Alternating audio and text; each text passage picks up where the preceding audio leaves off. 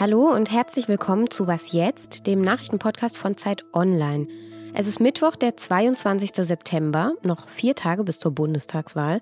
Und das hier ist unser Nachmittagsupdate. Mein Name ist Simon Gaul und ich spreche heute über den Angriff von Ida Oberstein, über einen besorgniserregenden Klimabericht und über die Leidenschaft einer alten Dame. Redaktionsschluss für dieses Update ist 16 Uhr. Diese Tat ist kaltblütig und sie ist grausam. Und das Leben eines jungen Mannes, des jungen Mannes, Alex, wurde wirklich einfach ganz brutal beendet. Die Tat, von der Malu Dreyer, die Ministerpräsidentin von Rheinland-Pfalz, da gerade gesprochen hat, das ist der Angriff in Ida Oberstein vom Samstag. Ein 49-jähriger Mann hatte dort an einer Tankstelle einen 20-jährigen Kassierer erschossen.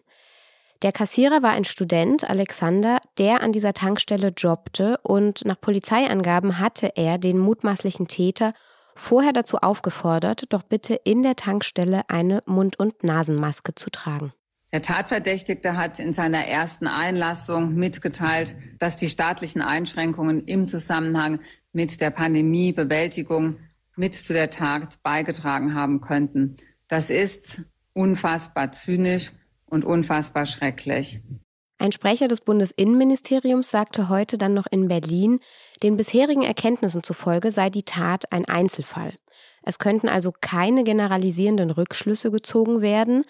Grundsätzlich beobachte das Ministerium aber, dass sich die Szene der Querdenker verkleinere, sich dieser kleinere Kern aber zunehmend radikalisiere.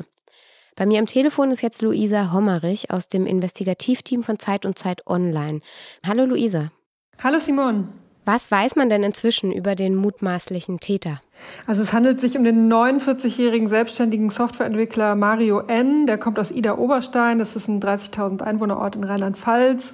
Ähm, wir haben Nachbarn zu ihm befragt, die sagen, er war schon immer aufbrausend und aggressiv. Also sie kennen ihn als jähzornig. Und eine Nachbarin hat uns zum Beispiel erzählt, dass er die Kundinnen, ähm, die vor ihrem Nagelstudio geparkt haben, ähm, beschimpft hat und äh, er hat sie auch sexistisch beschimpft. Ein anderer Nachbar hat gesagt, ähm, dass er einmal mit anderen zusammenstand mit Maske und die sich unterhalten haben und dann kam Mario N. und äh, hat auch diese Gruppe angepöbelt und hat gesagt, sie seien alle bekloppt mit ihren Masken und das mit Corona sei alles erfunden. Und woher hatte er diese Waffe? Weiß man darüber schon was? Ja, also seine Waffe war äh, eine, ein ziemlich großer Revolver, äh, eine klassische Waffe für Sportschützen und Jäger, Smith Wesson Kaliber 357 Magnum. Ähm, woher er die hat, ist noch völlig unklar, das ist noch Gegenstand der Ermittlungen.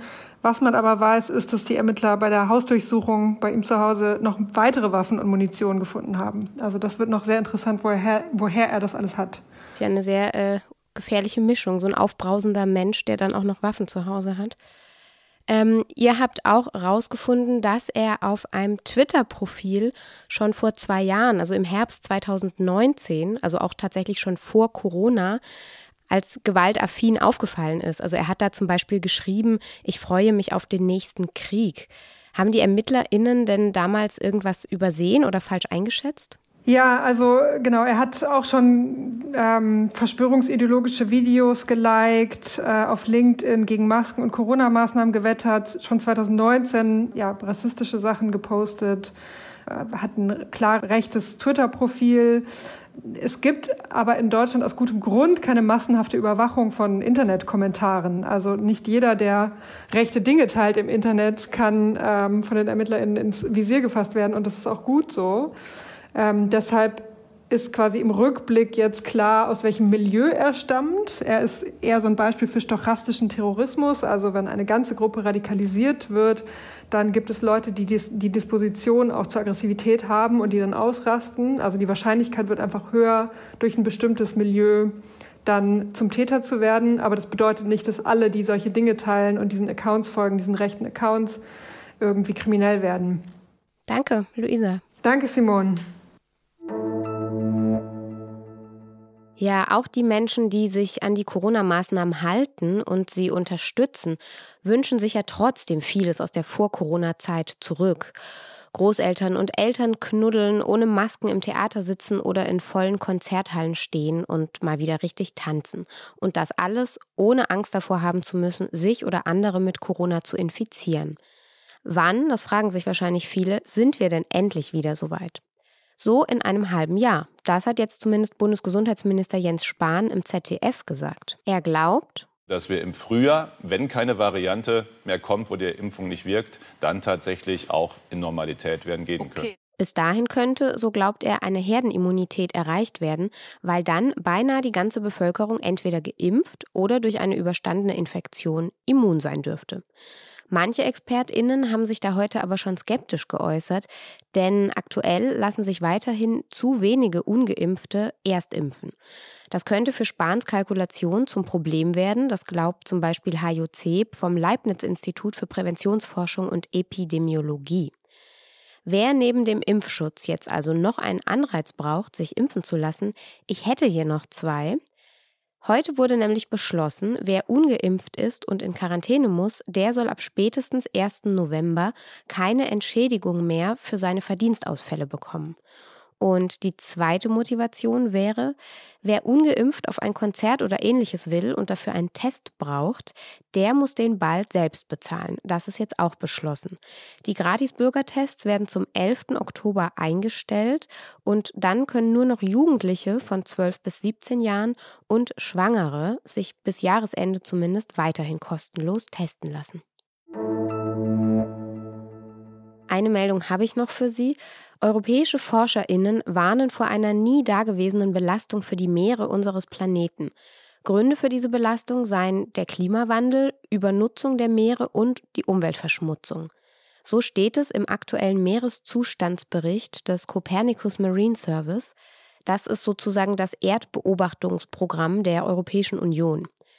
Und die Forscherinnen und Forscher aus diesem Programm haben eben beobachtet, dass zum Beispiel wegen der Klimaerwärmung die Fläche des arktischen Eises nach wie vor alarmierend schnell schmilzt. Auch der Anstieg der Wassertemperatur sei besorgniserregend und der Anstieg des Meeresspiegels.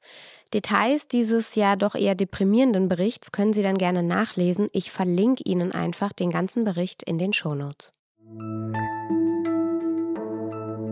Was noch?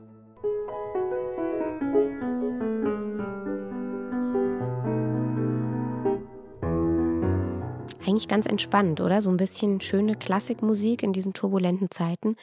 Das ist eine Aufnahme von der französischen Pianistin Colette Maas. Das Album veröffentlichte sie schon 2018. Damals war sie 104 Jahre alt. So heißt dann das Album übrigens auch, 104 ans de piano, also 104 Jahre Klavier. Das stimmt jetzt natürlich nicht so ganz, denn angefangen zu spielen hat sie ja nicht als Säugling, aber wir wollen mal nicht so sein. Heute jedenfalls ist Colette Maas 107 Jahre alt und sie spielt immer noch Klavier.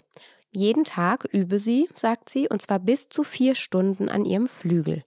Außerdem trinke sie jeden Tag ein Glas Wein. Soll ja auch ganz gesund sein, in Maßen.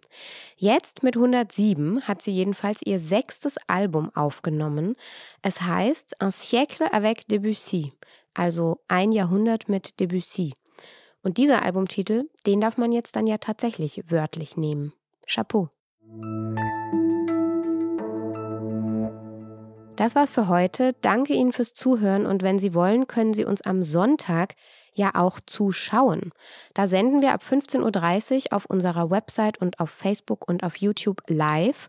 Unsere große Sondersendung zur Bundestagswahl ist das und Feedback zu diesem Update oder auch Fragen zum kommenden Sonntag können Sie uns gern schreiben an wasjetzt.zeit.de.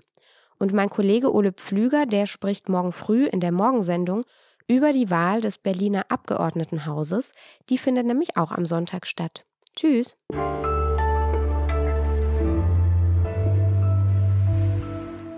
Weil es so schön war, hier nochmal ein bisschen Colette Maas.